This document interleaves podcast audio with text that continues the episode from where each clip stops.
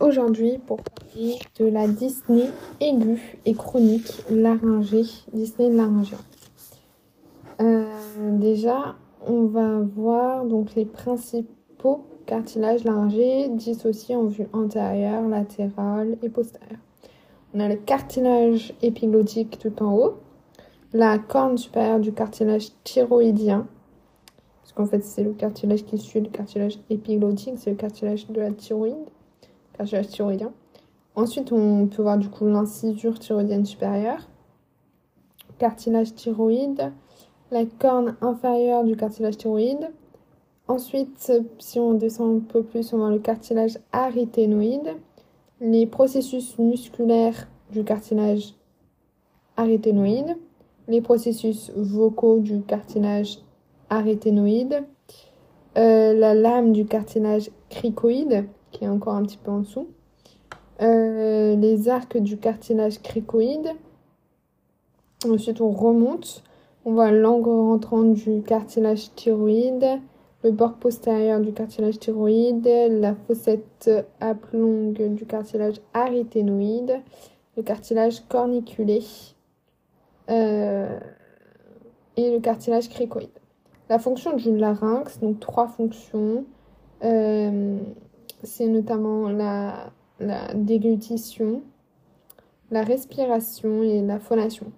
Le larynx est avant tout une sorte de sphincter musculaire qui a pour but de fermer les voies respiratoires basses lors de la déglutition plusieurs milliers de fois par jour, de la régurgitation et des efforts de vomissement. Chez l'être humain, il s'agit aussi de l'organe de la production de la voix. Et on a vu de la respiration et utile notamment de la respiration. Donc, sur les différents schémas, on va voir notamment une coupe sagittale du larynx montrant ses reliefs internes, coupe frontale notamment du larynx montrant ses reliefs internes. Donc on va avoir l'os hyoïde tout en haut, la loge hyoïdo-thyro-épiglottique, euh, entre le entre l'os hyoïde, l'épiglotte et le cartilage thyroïdien, le ligament thyro-épiglottique, thyro-épiglottique entre le cartilage thyroïde et l'épiglotte, le cartilage thyroïde, la membrane cricothyroïdienne, qui du coup le cartilage cricoïde et le cartilage thyroïde, arc du cartilage cricoïde, le cartilage épiglottique, le ligament io-épiglottique entre l'ossioïde et l'épiglotte, la membrane cricothyroïdienne, les replis ari-épiglottiques, le relief du cartilage aryténoïde, relief du cartilage aryténoïde, les plis vestibulaires, le ventricule, les plis vocaux, l'espace sous-glottique, les lames du cartilage cricoïde, le ligament vocal et le muscle thyro-aryténoïdien. Sur notre coupe, on va voir l'épiglotte tout en haut, la membrane thyroïdienne entre l'os hyoïde et euh, le cartilage thyroïde, l'os hyoïde, le cartilage thyroïde, qui est en dessous. L'aryténoïde donc qui est au même niveau que, euh, que le cartilage thyroïdien. Euh, l'aryténoïde qui est au même niveau que le cartilage thyroïdien. Le cartilage cricoïde qui est juste en dessous de l'aryténoïde. Le larynx de l'adulte est situé à la partie antérieure et médiane du cou, en projection du corps vertébral de la sixième vertèbre cervicale. Le larynx du nouveau-né est situé plus haut, proche notamment du nasopharynx. La respiration est quasi exclusivement nasale. À cet, âge, notamment au cours de la croissance, le larynx descend progressivement pour acquérir sa position définitive vers l'âge de 13 ans. Son volume augmente en deux phases, la première allant euh, de la naissance à 3 ans, la seconde plus rapide lors de la puberté. Donc la respiration, la déglutition, la phonation. La glotte est une fente sagittale euh, pour la respiration comprise entre les bords libres des plis vocaux en avant et les processus vocaux du cartilage aryténoïde en arrière. C'est la partie la plus étroite euh, des voies respiratoires. Au cours de l'inspiration, les plis vocaux sont en abduction. La glotte est dite ouverte et autorise donc le passage de l'air. Au cours de l'expiration, les plis vocaux se rapprochent sous l'action des muscles oculomoteurs du larynx. La glotte se ferme. Le larynx intervient euh, aussi au cours des efforts à glotte fermée pour permettre notamment de maintenir une pression sous-glottique importante. Le larynx, véritable carrefour aérodigestif, est essentiellement un rôle protecteur vis-à-vis des voies aériennes inférieures, mais son rôle respiratoire est mineur car les flux aériens sont essentiellement engendrés par les mouvements diaphragmatiques et thoraciques. La déglutition, donc lors de la déglutition, la fermeture et l'ascension du larynx protègent les voies aériennes inférieures et permettent d'orienter préférentiellement le bol alimentaire de la base de la langue vers la bouche œsophagène, ce qui relâche alors l'occlusion laryngée au cours de la déglutition, phénomène automatique est principalement dû à l'ascension du larynx qui vient s'impacter contre la base de la langue et euh, qui dans le même temps se porte vers l'arrière au cours quasiment de la muqueuse postérieure du larynx. Euh, la phonation, donc la phonation est possible grâce aux plis vocaux dans la muqueuse vibre sous l'effet de l'air expulsé de la cage thoracique, particulièrement au niveau de la glotte phonatoire. Le pharynx peut euh, faire varier trois critères du son l'intensité en augmentation de pression sous-glottique, la fréquence du son, en faisant varier la fréquence de vibration des cordes vocales et le timbre de la voix en faisant en fonction de la position des cordes vocales. Donc trois euh, trucs qu'il peut modifier, c'est le timbre, l'intensité et la fréquence. L'intensité en, en augmentant la pression sous-glottique, la fréquence du son en faisant varier la fréquence de vibration des cordes vocales et le timbre de la voix en faisant en fonction de la position des cordes vocales. Donc l'intensité, la fréquence et le timbre.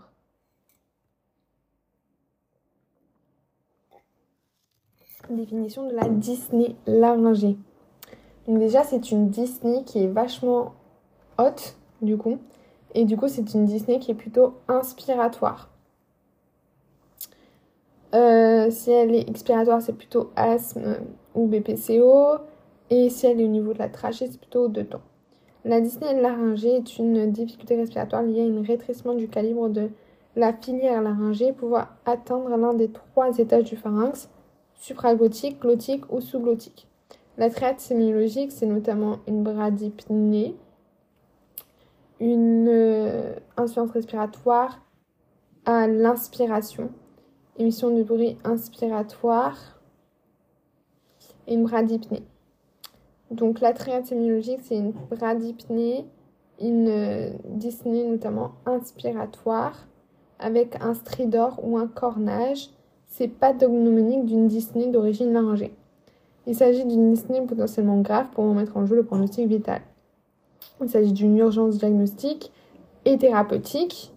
Elle peut être aiguë, surtout chez l'enfant, subaiguë ou chronique de la Disney. Donc sa gravité, son mode d'installation, euh, son cycle respiratoire, la position du corps, son horaire, les modifications du rythme ventilatoire, l'existence de bruit à la respiration, le temps respiratoire où survient notamment la Disney, la localisation anatomique et les bruits accompagnant la Disney sont très importants pour mettre de, le diagnostic.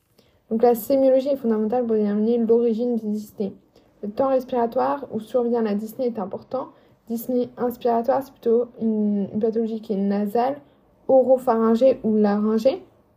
Une dyspnée en deux temps, c'est plutôt une origine du coup trachéale.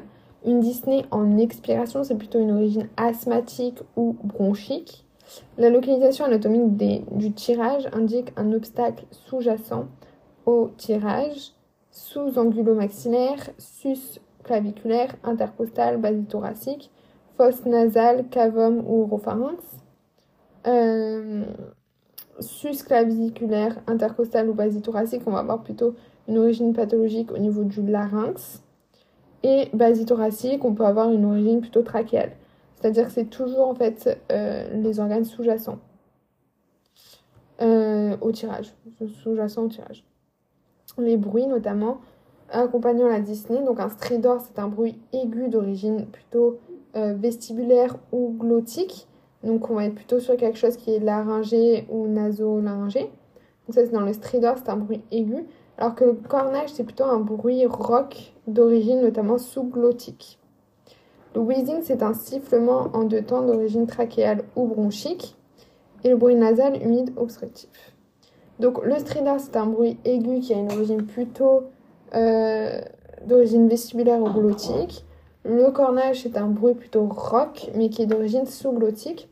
Et le wheezing, c'est un bruit plutôt sifflé, euh, sifflement en, aux deux temps d'origine trachéale ou bronchique. Euh, la voix, la toux est aussi intéressante, donc des lésions glottiques. On aura une voix plutôt modifiée. non, c'est une voix qui n'est pas très modifiée, mais on a plutôt un aspect de voile, euh, altération du terme de la dysphonie. Lésion sous-glottique, euh, on a vu que c'est plutôt, on a une voix conservée et une toux rock. Et sus-glottique, donc au niveau de la lésion glottique, au niveau glottique, c'est une atteinte notamment de la voix, du timbre et une dysphonie. Au niveau sus-glottique, ça va être plutôt euh, une atteinte du coup, euh, voix étouffée, couverte et timbre conservé. Et sous-glottique, ça va être plutôt une voix conservée mais une toux rock. Enfin, l'existence d'un trouble de la déglutition associé est aussi informatif sur l'obstacle. Dysphagie, obstacle oropharyngé, pharyngolaryngé. Sialoré, c'est plutôt un obstacle épiglottique, corps étranger œsophagien. Les fausses routes, c'est une atteinte notamment paryngolaryngée. La dyspnée laryngée de l'enfant, euh, la plus souvent aiguë, elle peut mettre en jeu le pronostic vital assez rapidement. Euh, le larynx de l'enfant a des caractéristiques propres. Il est plus haut et proche notamment du nasopharynx. L'enfant a une respiration nasale exclusive jusqu'à ses 6 mois. Après, elle devient nasobuccale. Euh, il est proportionnellement beaucoup plus petit que chez l'adulte, en particulier au niveau de l'anneau inextensible du cartilage cricoïde. Diagnostic positif, signe fonctionnel, c'est une bradypnée inspiratoire qui signe l'atteinte laryngée, accompagnée notamment d'un tirage, c'est-à-dire d'une dépression inspiratoire des parties molles sous-jacentes à l'obstacle. Donc c'est la région susternale, espace intercostaux ou région épigastrique. D'un bruit inspiratoire, donc d'un stridor laryngomalacie, ou euh, d'un stridor dans les laryngomalacies ou un cornage dans les laryngites sous-glottiques. On a des produits produits par le euh, passage de l'air sur la euh, filière laryngée réduite. Donc il peut s'y associer des modifications du cri ou de la voix si l'obstacle est glottique, ainsi qu'une toux quinteuse rock. Les signes de gravité, ça va être notamment des signes de de tirage et des signes notamment euh, bah, de bras euh, extrême. On a vu que la fréquence respiratoire chez un nouveau-né, c'était entre 40 et 50 euh, cycles par minute. Chez un enfant, c'est environ 40 cycles par minute, 30, 30, 30 cycles par minute. Et chez un adulte, c'est entre 15 et 20 cycles par minute. Donc, les signes de gravité sont des signes de gravité qui traduisent la mauvaise tolérance de la dyspnée nécessitant Traitement d'urgence. Les signes respiratoires, fréquence respiratoire anormale, polypnée supérieure à 30 cycles par minute ou bradypnée inférieure à 15 cycles par minute, arrêt respiratoire potentiellement imminent. Un tirage inspiratoire, notamment cervical, intercostal, susternal. le signe de Campbell, c'est une élévation du manubrium sternal avec raccourcissement du segment susternal de la trachée raccourcissement inspiratoire de la trachée cervicale. Donc, on a vu que euh, on avait plusieurs euh, Disney euh, qui pouvaient orienter notamment ben, les bruits, stridor, cornage ou wheezing, sifflement. On avait des lésions glottiques qui donnaient une altération notamment du timbre de la voix une dysphonie, des lésions sous-glottiques qui donnaient une voix normale mais des toux, rock et susglottique avec une voix qui est en fait voilée, étouffée, couverte et une timbre, un timbre qui est conservé. Pour tout ce qui est dysphagie, ça va être plutôt une atteinte au niveau de l'oropharynx, pharyngolaryngé. Sialoré, c'est plutôt au niveau de l'épiglotte ou des corps étrangers. Et les fausses routes, c'est une atteinte pharyngolaryngée. Les signes de gravité chez l'enfant, ça va être surtout des tirages, bien sûr, mais tachypnée ou, ou bradypnée sévère, euh, des tirages. Et le site de Campbell, en fait, c'est quand on va avoir notamment une diminution du segment euh, traché, traché, euh, traché euh, susternal, du segment susternal à la trachée. Donc c'est un raccourcissement du segment susternal à la trachée. Ensuite, on va voir du coup euh, des contractions respiratoires des muscles abdominaux, une respiration paradoxale, c'est-à-dire on va avoir à l'inspiration euh, une dépression inspiratoire des creux épigastriques avec asynchronisme thoraco-abdominal, des signes d'hypercapnie avec astérixie, hypercrinie, vasodilatation cutanée, troubles neurologiques et des difficultés pour parler, tout inefficace des signes neurologiques avec des céphalées, des convulsions, une désorientation, confusion, omnibilisation, agitation, coma.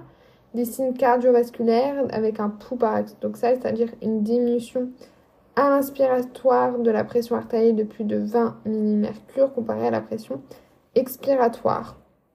Donc à l'inspiration, on a une diminution de la pression artérielle, contrairement à l'expiration, on a une augmentation de la pression euh, artérielle, ce qui n'est pas normal tachycardie supérieure à 120 battements par minute, une hypotension artérielle, des marbrures, temps de recoloration cutanée qui à 3 euh, secondes. Tout ça, sont des signes de cœur pulmonaire. Tachycardie, hypotension, recoloration supérieure à 3 secondes, marbrure, turgescence jugulaire, hépatalgie, reflux hépato-jugulaire. Ces éléments de gravité doivent entraîner une prise en charge immédiate pour oxygénation voir un rétablissement des voies aériennes. Donc on a vu les signes, notamment du cœur droit, ça va être turgescence jugulaire, reflux hépato-jugulaire, hépatalgie. On va retrouver ici tout ce qui va être une, euh, une tachycardie supérieure à 120 battements par minute, une euh, hypotension artérielle, des marbrures et un temps de recollation qui est supérieur à 3 secondes. Fréquence de respiration du nourrisson, 40 à 50 euh, cycles par minute, 30 pour l'enfant et 15-20 pour l'adulte. Interrogatoire des parents, on doit rechercher euh, le déroulement des premiers jours de vie, les antécédents, une notion de contexte infectieux, un début brutal ou progressif, un syndrome de pénétration. Recherche de signes généraux, fièvre, asthénie, reflux alimentaire, Rechercher notamment de l'existence de signes de reflux gastro-œsophagien, des fausses routes. Analyse des bruits respiratoires du timbre de la voix permet d'orienter la localisation de la pathologie. Lésions glottiques, altération du timbre de la voix, dysphonie. Lésions sous-glottiques, donc lésions glottiques, on a une altération de la voix et une dysphonie. Lésions sous-glottiques, on va plutôt avoir une voix conservée mais beaucoup de tout. Timbre de la voix plus ou moins conservé, mais tout rock aboyante. Lésion susglottique, c'est fait comme une couverture. Et on va avoir notamment une, vestibule laryngée et épiglotte. Pas de modification au niveau de l'épiglotte. On a surtout une voix qui est assez euh, hyper Oui, c'est ça. Pas de modification du timbre de la voix, mais celle-ci étouffée, couverte. Elle s'accompagne d'une dysphagie avec sialorée et aphagie, obstruction sous-glottique ou trachéale, voie normale avec Disney, au deux temps. Les examens locaux, il est difficile limiter à l'examen cervical, puisqu'on a notamment le signe de Campbell, qui fait qu'en fait, on va avoir une remontée du madribrium sternal avec raccourcissement du coup du segment madribrium sternal traché. Ensuite, on va retrouver du coup le laryngoscopie en miroir elle n'est possible qu'à partir notamment de 5 ou 6 ans et quasi abandonnée au profit de la laryngoscopie par nasofibroscopie. La laryngoscopie par nasofibroscopie est réalisée à l'aide d'un tube souple de très petit diamètre chez l'enfant, passé par la cavité nasale avec ou sans anesthésie locale et ou sous protoxyde d'azote, mais au pas. Elle permet un examen très simple et efficace en consultation ou en urgence. Elle peut être réalisée dès la naissance. L'imagerie médicale, elle repose en première intention sur la radiographie standard du cou, face et de profil avec rayons peu pénétrants. l'air étant utilisé comme contraste. Cependant, le scanner cervicothoracique est l'examen radiologique de référence pour l'étude du larynx. Il ne doit être réalisé qu'après contrôle des voies aériennes. les radiographies sont utiles en cas d'investigation, inhalation de corps étrangers, radio opaque, afin de pouvoir les objectiver et les situer. En cas d'inhalation avec Disney laryngée, l'imagerie médicale peut ne pas être effectuée en urgence et à l'ablation du corps étranger et ratissement des voies respiratoires. Les diagnostics, notamment différentiels, il n'y a pas réellement de diagnostic différentiel devant une bradypnée, sauf éventuellement une lésion trachéale, etc. Donc, détresse respiratoire non RL se caractérise par une dyspnée expiratoire, polypnée, une, auscultation à percussion pulmonaire spécifique, l'imagerie médicale thoracique pathologique. Donc les étiologies d'une dyspnée non réelle, dyspnée par acidose métabolique, rythme respiratoire lent avec maximum de pause euh, respiratoire entre chaque temps de ventilation, c'est la dyspnée de plus small.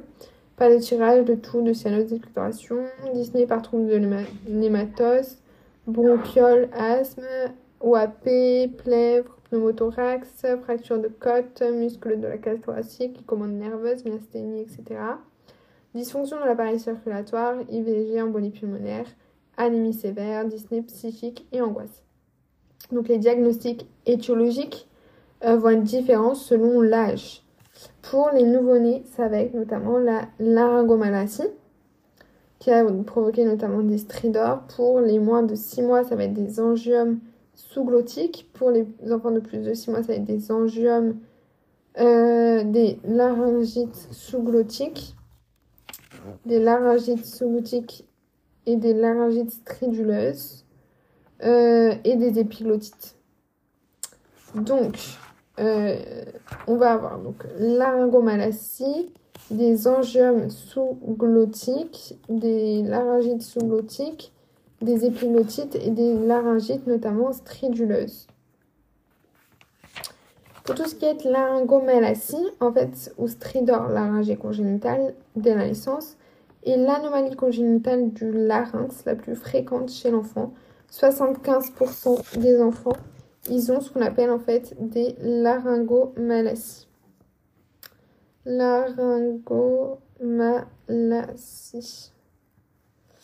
Elle se caractérise par un collapsus inspiratoire des structures supraglottiques responsables d'un bruit inspiratoire aigu, appelé notamment stridor. Le stridor peut être, euh, peut être permanent ou intermittent.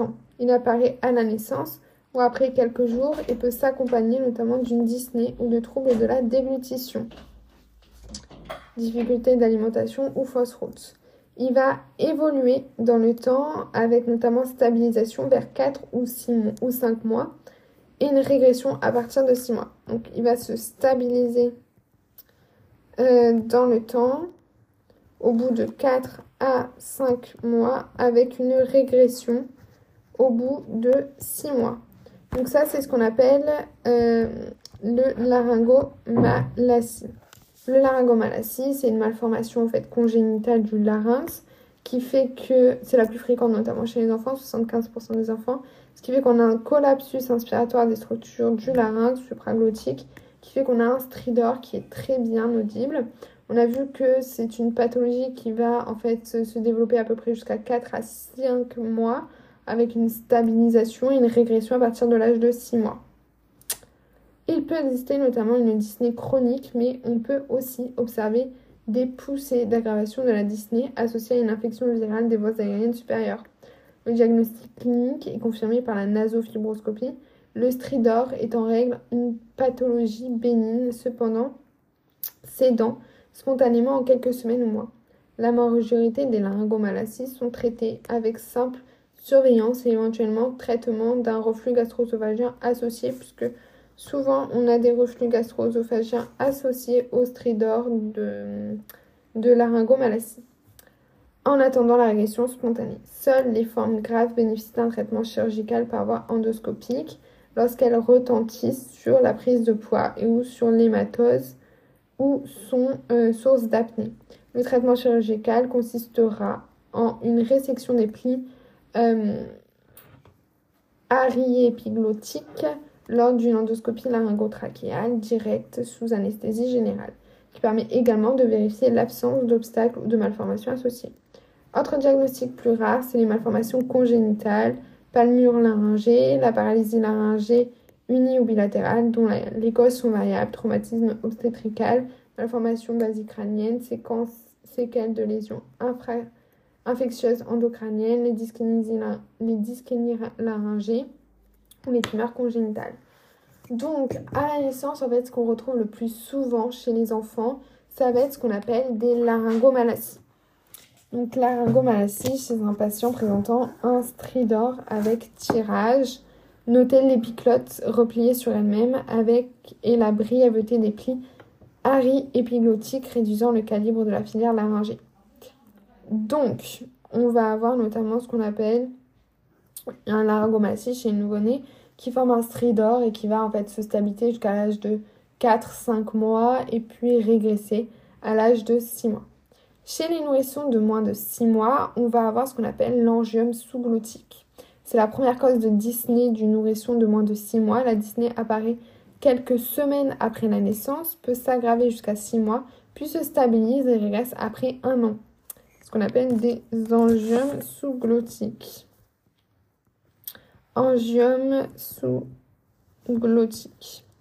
Et euh, du coup, ça va apparaître au bout de quelques semaines après la naissance. Puis ça va euh, s'aggraver jusqu'à à peu près 6 mois. Puis ça va se stabiliser avec une régression à partir de 1 an. Régression après un an. Cet angiome est très fréquemment associé à d'autres angiomes cervico-faciaux. On a vu que c'est la première cause de dyspnée chez les euh, enfants de moins de 6 mois. La nasofibroscopie retrouve une tuméfaction sous-muqueuse sous-glottique. L'endoscopie sous anesthésie générale permet de visualiser la lésion et de juger de possibilité d'une simple surveillance. La mauvaise tolérance respiratoire peut nécessiter une phase aiguë, une corticothérapie par voie générale, rarement une intubation orotrachéale. Depuis 2009, le traitement de référence des angiomes sous-glottiques dyspnésants est le propanolone bêta-bloquant par voie générale la corticothérapie au long cours doit être évitée. Le traitement endoscopique au laser ou chirurgicaux par voie externe sont réservés aux contre-indications ou inefficacité du propanolol. La trachéotomie est devenue exceptionnelle. Donc on a vu à la naissance, c'est la laryngomalacie, qui est notamment la première pathologie euh, du nouveau-né, 75% notamment des cas qui provoque des stridors, qui évoluent jusqu'à 4-5 mois et puis qui régressent au bout du 6 mois. Et chez les moins de 6 mois, ça va être en fait, première cause de Disney, c'est l'angiome sous-glottique qui va du coup évoluer jusqu'à à peu près, donc qui va évoluer à peu près jusqu'à 6 mois, puis avoir une régression euh, à partir de l'âge de 1 an.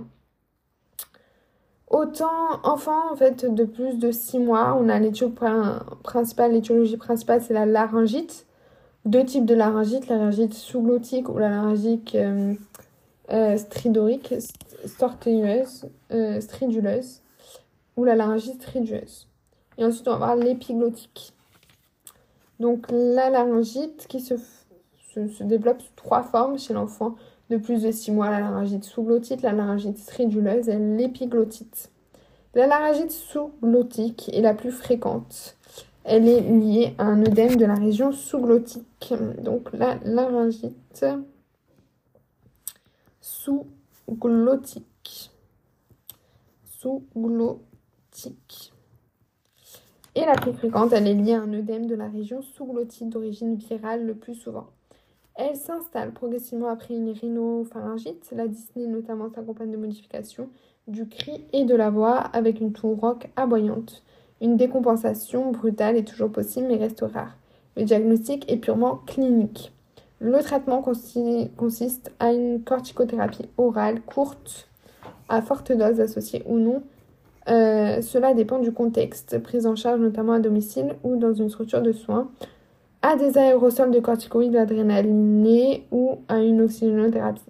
La dyspnée cède en 10 à 15 minutes après la prise orale de corticoïdes En fonction des réponses au traitement, l'hospitalisation peut être nécessaire, risque de décompensation respiratoire. Il ne faut jamais prescrire de sédatifs si l'étude des gaz du sang montre une hypoxie ou une hypercapnie. Une intubation nasotrachéale peut être nécessaire. La nasofibroscopie n'est nécessaire qu'en cas de doute diagnostique.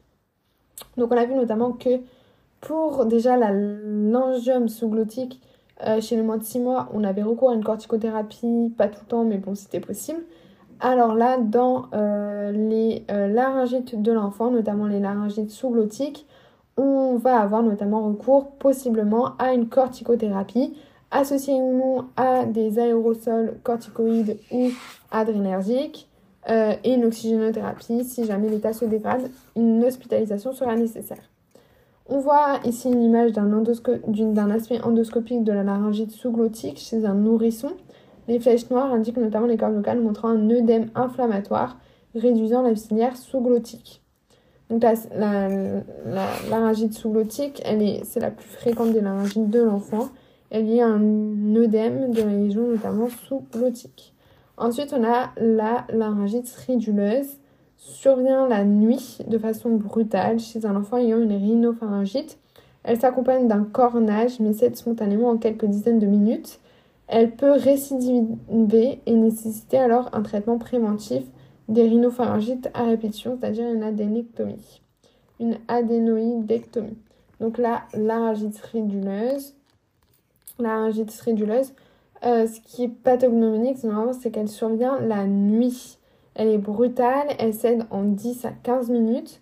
Et en fait, euh, souvent elle est due à une rhinopharyngite. Donc, euh, pour traiter la laryngite euh, striduleuse, il faut traiter en fait les rhinopharyngites chroniques et donc faire une adénectomie pour enlever en fait l'adénite. Voilà. pour tout ce qui va être épiglottite, est devenu rare car il s'agit en fait d'une infection à Haemophilus influenzae de type B.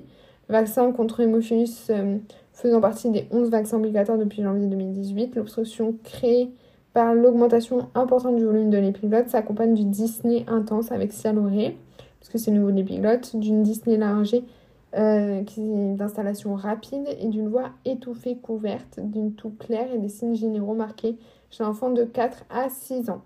Assis dans son lit, tête penchée en avant, en avant l'enfant ne doit pas être allongé car il existe un risque majeur d'obstruction des voies aériennes supérieures et d'arrêt respiratoire. C'est une urgence vitale qui nécessite une hospitalisation en milieu de réanimation sans délai. Le recours à une intubation orotrachéale de courte durée est fréquent. Un traitement médical antibiotique est instauré par voie notamment intraveineuse. Donc, autre cause, un traitement médical antibiotique instauré par voie. Les autres causes, notamment de Disney chez les enfants, ça va être un spasme laryngé et dans l'immense majorité des cas, un spasme de sanglot déclenché par une colère ou des pleurs. La dyspnée est brutale, très intense, avec une angoisse et parfois une cyanose. Le contexte est très évocateur, la dyspnée cède très rapidement et reste bénigne. Perte de connaissance est possible mais brève, les spasmes laryngés peuvent être très euh, peuvent très rarement notamment être la manifestation d'une hypocalémie associée alors à d'autres signes. Corps étranger est relativement rare mais grave, pouvant engager le pronostic vital dès les premières phases de l'inhalation appelée syndrome de pénétration. La pénétration du corps étranger se manifeste par un accès de suffocation, parfois une cyanose, une toux et une dyspnée. Tous ces signes régressent rapidement pour laisser place à une deuxième phase dite phase muette. Euh, la troisième phase survient après quelques jours et est marquée par des complications infectieuses bronchopulmonaires le diagnostic peut être difficile si le syndrome de pénétration n'a pas été observé par l'entourage. Le diagnostic est aidé par l'imagerie, mais celle-ci peut être négative. Seule l'endoscopie, le plus souvent sous anesthésie générale, permet à la fois le diagnostic de certitude et le traitement. De nombreuses autres affections peuvent être responsables de dyspnée laryngée chez l'enfant. Une laryngite euh, spécifique comme euh, le croup de la diphtérie, un œdème de Kahn, des brûlures, etc. Les traitements des dyspnées laryngées de l'enfant, le traitement de, des dyspnées notamment, dépendent de l'étiologie. Dans tous les cas, la recherche notamment d'un reflux gastro-œsophagien et son traitement sont utiles car c'est un facteur aggravant fréquent des pathologies laryngées de l'enfant, car c'est un facteur aggravant fréquent des pathologies laryngées de l'enfant, l'urgence à dyspnée aiguë pour par laryngite, angioème sous-glottique, aggravation aiguë sur laryngomalacie peuvent bénéficier de même type de prise en charge. Hospitalisation pour dyspnée sévère, enfant en position en demi-assise si l'enfant, si l'âge le permet, humidification et réchauffement de l'air, oxygénothérapie au masque ou en lunettes si nécessaire, corticothérapie, dexaméthasone, dexaméthasone, une ampoule de 4 mg en intraveineux 0,5 mg par kg chez l'enfant plus grand, puis relais par Péros équivalent à 1 mg par jour euh, par kilogramme par de prédnisone. Prédni, de prédnisone. Aérosol de type bombard, bompard, bompard, associant un corticoïde, soit dexaméthasone, une ampoule à 4 mg, soit bêta-méthasone, 2 ml, égal à 8 mg, et euh, de l'adrénaline à 1 pour 1000, 1 à 2 ml, est égal à 1 2 mg, complété avec du sérum physiologique à 10 cc.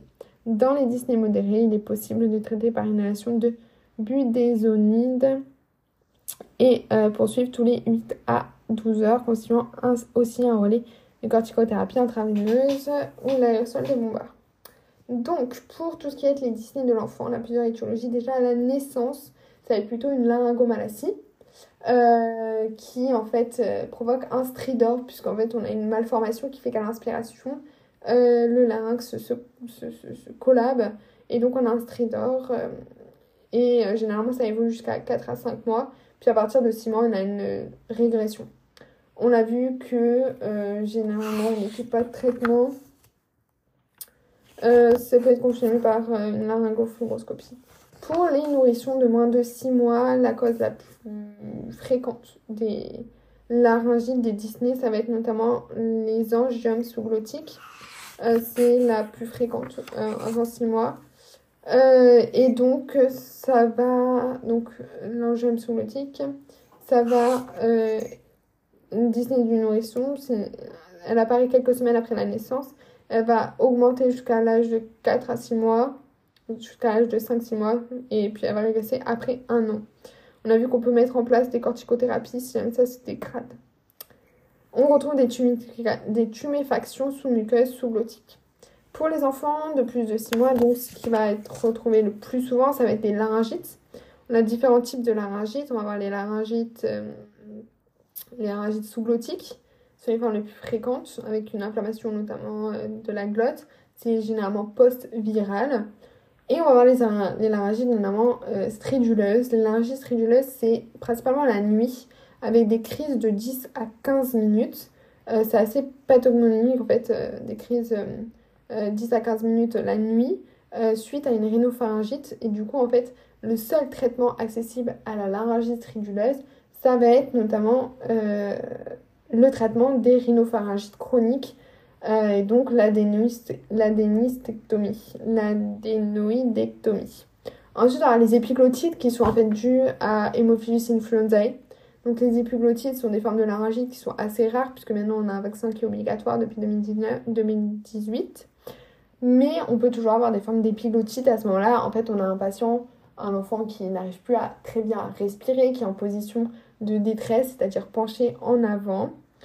Et euh, il faut vérifier la bradycardie parce qu'un arrêt respiratoire peut, peut parce qu'un arrêt respiratoire peut Souvenir à tout moment, et donc c'est une urgence vitale. On a vu que pour le traitement, on va mettre une hospitalisation pour l'enfant, pour l'enfant, pour les dyspnées sévères. L'enfant est en position demi-assise euh, avec une oxygénation réchauffée et humidifiée, position en avant quand c'est possible. Euh, des corticothérapies qui sont mises en place, notamment pour euh, faciliter la respiration, ou des bombards, c'est-à-dire des aérosols de type bombard, c'est-à-dire on va mélanger à la fois euh, des corticoïdes avec des euh, aérosols adrénergiques. Voilà, ça c'était pour la dyspnée laryngée de l'enfant. Donc on a vu euh, laryngomalacie, la cause la plus fréquente, 75% des enfants qui ont une dyspnée sont pour cause de laryngomalacie. Ensuite, pour les inférieurs à 6 mois, ça va être des angiomes sous-glottiques. Pour les enfants de plus de 6 mois, ça va être des, laryngites sous-glottiques, des laryngites striduleuses et des épiglottites qu'on va traiter notamment par corticothérapie ou par notamment BOMPAR, c'est-à-dire euh, association de corticothérapie, d'exométhasone avec notamment des aérosols adrénergiques. Maintenant, on va passer à tout ce qui va être les dyspnées laryngées de l'adulte. Les diagnostics euh, signes fonctionnels, tirage, polypnée, respiration paradoxale, tachyardie, post-respiratoire, agitation, somnolence, dyspnée, dysphagie, des respiratoire comme un cornage, peuvent euh, accompagner la dyspnée en fonction de la localisation de l'attente. Les antécédents recherchés, l'interrogatoire précisera l'existence d'une addiction au tabac orientée vers un cancer des voies aérodigestives supérieures. Euh, la notion notamment de cancer des voies aérodigestives supérieures, VADS, déjà traitée, doit faire rechercher une, poursuite évolutive ou une récidive de la lésion en fonction du délai d'apparition de la dyspnée après la fin du traitement, une complication du traitement, un œdème post-radique, une complication de la chirurgie laryngée. Sont également recherchés un traumatisme laryngé ou laryngotrachéal, externe, accident de la voie publique ou interne, essentiellement iatrogène après intubation orotrachéale, granulome, ou trachéotomie, une intervention chirurgicale cervicale ou thoracique récente, chirurgie thyroïdienne notamment, avec une atteinte bilatérale des nerfs laryngés inférieurs. La notion notamment d'un cornage, d'un comptage infectieux. Le bilan, un examen complet des VADS est nécessaire, plus particulièrement centré sur la région pharyngo-laryngée, par une laryngoscopie, par, par une nasofibroscopie. La palpation des, airs, des aires lymphonodales cervicales fait rechercher notamment une adénopathie cervicale d'ailleurs tumorale. Au besoin, un bilan sera complété par une endoscopie. Cependant, en cas de dyspnée sévère, une endoscopie un tube rigide ne peut être réalisée sans la levée de l'obstacle laryngé initial, soit par une désobstruction laser, soit par une trachéotomie. La réalisation notamment d'un scanner cervico-thoracique éventuellement complété par une IRM est importante pour visualiser l'extension en profondeur des lésions en cas de tumeur ou de sténose. Il est important de retenir qu'une imagerie ne sera pas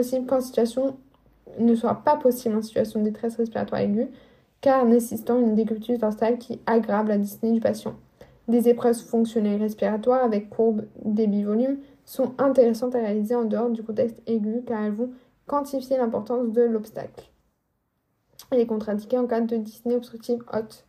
Les dyspnées différentielles, il se fait comme chez l'enfant avec les dyspnées expiratoires d'origine bronchopulmonaire et les dyspnées en deux temps d'origine trachéale. Dyspnée étiologique, donc déjà on va penser à un cancer du larynx ou pharyngolaryngé pense à une infection, laryngite aiguë sous-glottique ou épiglottite, les œdèmes allergiques laryngés, œdèmes de Kink, les larynx post-radiques, les traumatismes laryngés et l'immobilité laryngée bilatérale due par exemple à une atteinte des nerfs, lésions bénignes du larynx et les corps étrangers. Donc on va commencer par le corps, cancer du larynx ou pharyngo-laryngé. Les facteurs de risque fréquemment retrouvés sont l'âge de plus de 50 ans et l'existence d'une consommation excessive, chronique, alcoolo-tabagique. La dyspnée est classiquement précédée d'une phase assez longue de dysphonie et s'aggrave progressivement. D'autres types, comme les douleurs dysphagie, adénopathie cervicale, peuvent être associés. La laryngoscopie par permet de visualiser la tumeur et d'apprécier la mobilité du larynx. Le bilan local comprendra notamment une endoscopie des VADS sous anesthésie générale avec réalisation d'une biopsie de toutes lésions suspectes pour examen histologique et recherche euh, d'une autre localisation néoplasique synchrone sur les VADS. Un scanner cervico-thoracique avec injection de produits de contraste précisera l'existence loco-régionale de la lésion et en profondeur et précisera l'existence de métastases pulmonaires ou d'un second cancer bronchopulmonaire.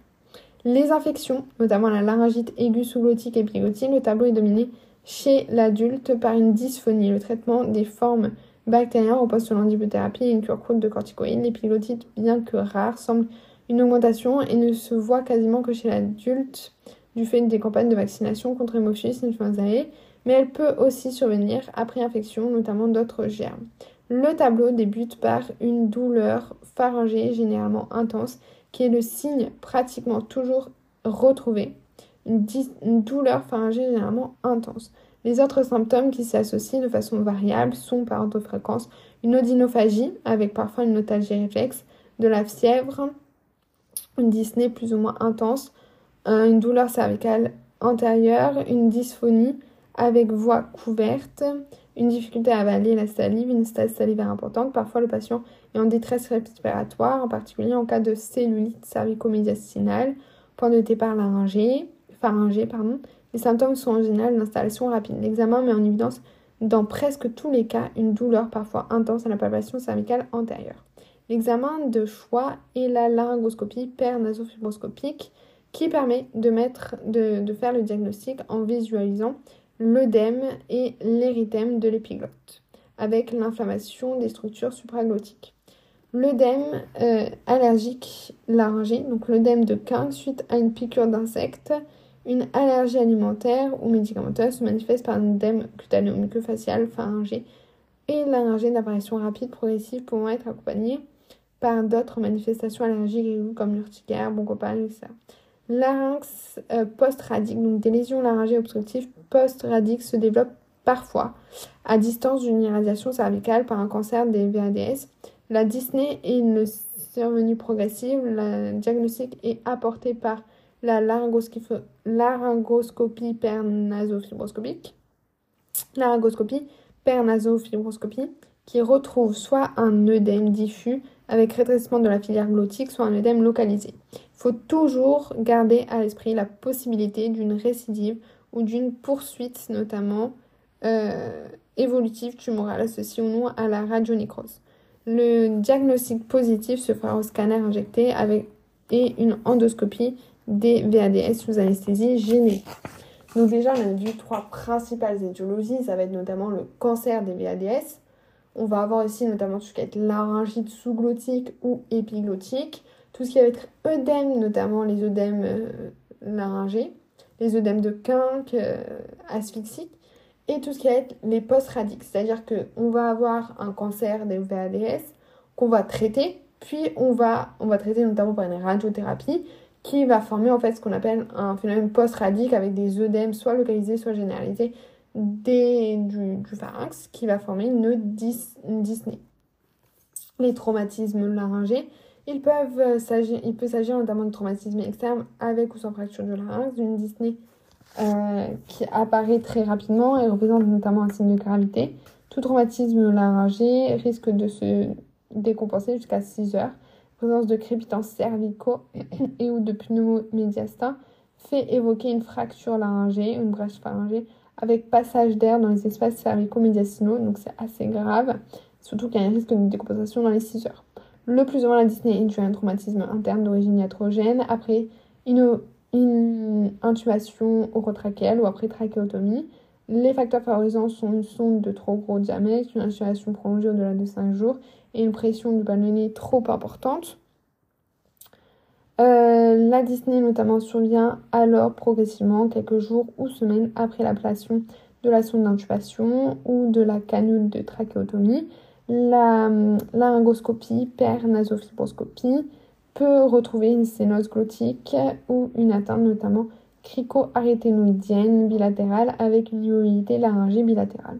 Le bilan est complété par un scanner cervical et une endoscopie sous anesthésie générale et à la fois notamment diagnostique et thérapeutique en prenant le patient le risque trachéotomie en cas de décompensation respiratoire. Traumatisme laryngé peut également être dû à des brûlures par ingestion de caustique, inhalation de toxiques, brûlures thermiques. Immobilité laryngée bilatérale, les immobilités laryngées bilatérales, laryngée, peuvent être à l'origine d'une dyspnée laryngée lorsque la corde vocale sont en adduction, engendrant notamment un rétrécissement de la filière respiratoires. Elles peuvent être secondaires à une atteinte neurologique, syndrome de Guillain-Barré, sclérose latérale amyotropique et neurosyphilis, une tumeur maligne intéressant les deux nerfs laryngés inférieurs, cancer thyroïdien, cancer de l'œsophage ou cancer du larynx bilatéral, iatrogène, après notamment chirurgie ayant lésé les nerfs laryngés inférieurs, chirurgie thyroïdienne ou œsophagienne essentiellement. peut exister des fausses routes en cas d'immobilité laryngée à glotte ouverte. Lésions bénignes du larynx. Les lésions bénignes du larynx sont rarement, rarement dans un premier temps et ont une présentation variable en fonction de l'étiologie. Les lésions les plus fréquentes sont pseudomyxome laryngé ou œdème de Rinck. Euh, lésions bénignes du larynx, donc ce sont des lésions bénignes du larynx rarement dyspnéantes dans les premiers temps. Euh, donc les lésions les plus fréquentes, c'est pseudomyxome laryngé. Il s'agit d'une laryngite hypertrophique œdémateuse des plis vocaux caractérisée par la présence d'un épanchement gélatineux dans l'espace de Rinck, de l'aspect Boudini des plis vocaux, parfois de manière asymétrique. Cette lésion est en règle liée à un tabagisme qui touche le plus souvent les femmes. Papillomatose laryngée concerne notamment l'enfant, mais aussi l'adulte. Elle est liée à une infection à HPV non cancérogène. Les papillomes euh, sont le plus souvent multiples et intéressent tout l'endolarynx. Les formes notamment obstructives doivent bénéficier d'une exérèse ou destruction au laser, anesthésie générale par endoscopique. Donc papillomatose laryngée, pseudomyxome laryngée, euh, de Rinck. Les autres lésions bénignes du larynx sont chondrome, chondrosarcome, schwannome, tumeur neurodrome, tumeur amnien, les lipomes, les laryngocèles. Les corps étrangers, bien sûr, sont exceptionnels chez l'adulte, essentiellement d'origine alimentaire. Les corps étrangers coincés au niveau du larynx sont responsables d'une dyspnée et d'une dysphonie. Il s'agit d'une urgence chirurgicale. L'endoscopie sous anesthésie générale permet l'ablation des corps étrangers et doit être réalisée sans délai. Cause oropharyngée, l'obstruction maxillaire oropharyngée peut provoquer une dyspnée obstructive haute, en plus de la dysphagie qui reste notamment le maître symptôme, les célorées est aussi souvent présente, notamment à l'étage épiglottique. Les étiologies principales sont les infections ou les lésions tumorales obstructives, en particulier les tumeurs malignes. Les gènes, notamment la gène à la déglutition des sécrétions, notamment salivaires, est souvent un facteur de décompensation de la dyspnée. Traitement des dyspnées de l'adulte, traitement urgence. C'est notamment une, patient, position assise ou demi-assise, position en masque à lunette nasale, aérosol, 2 à 3 mg d'adrénaline, plus, 40 mg de méthylprénisolone, 3 minutes de sérum physiologique en continu jusqu'à amélioration du patient. Corticoïde intraveineux ou intramusculaire, dose 1 à 3 mg par kg par jour. Antibiothérapie en cas de suspicion de contexte septique, intubation, trachéotomie en l'absence d'amélioration et avant épuisement, des oppositions au laser d'un cancer ou d'un trachéotomie. La mesure de la saturation n'est pas un bon critère d'évaluation sur une dyspnée haute, contrairement à une dyspnée expiratoire, une décompensation brutale pouvant survenir malgré une hématose tout à fait stable. Le clinique essentiellement est essentiel à l'évaluation de la sévérité de la dyspnée.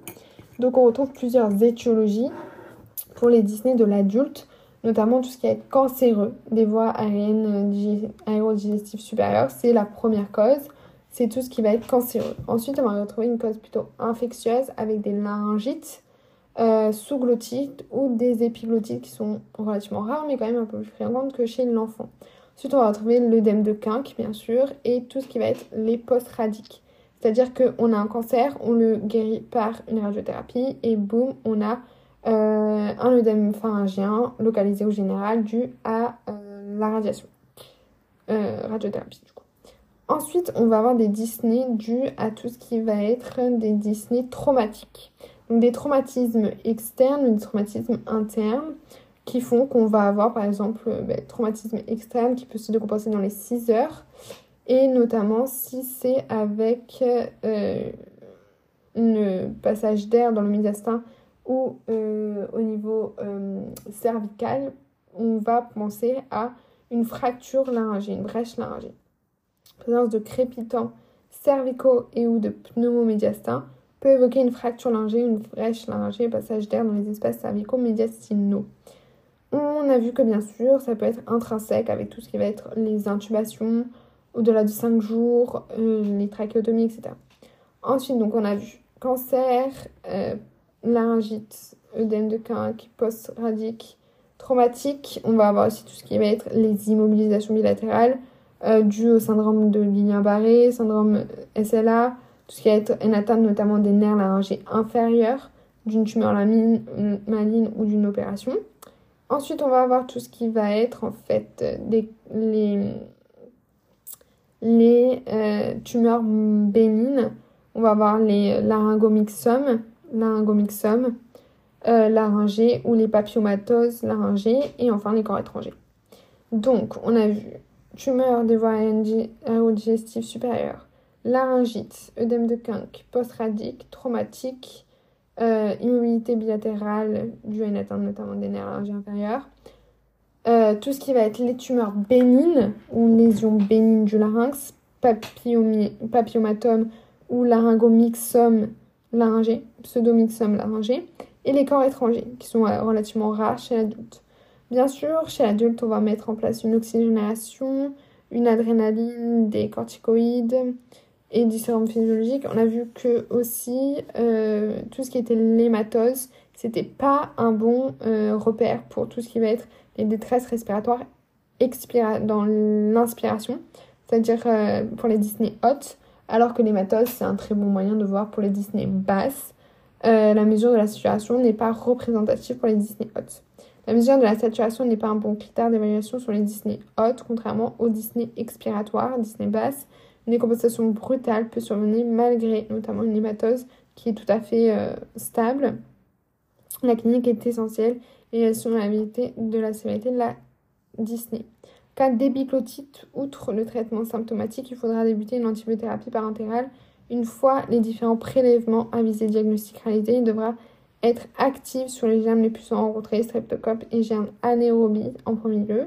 Les molécules les mieux adaptées sont l'association d'amoxicilline et acide clavulonique ou céphalosporine de troisième génération, le plus souvent l'association avec métronidazole. Un obstacle obstructif euh, majeur doit faire discuter la nécessité d'un rétablissement des voies aériennes par intubation orotrachéale par réalisation d'une trachéotomie en dehors des traitements spécifiques en cas de cause identifiée chimiothérapie, des obstructions possibles ou non en cas de tumeur, par laser notamment, dilatation possible ou non en cas de sténose laryngotrachéale, voire notamment traitement chirurgical en urgence.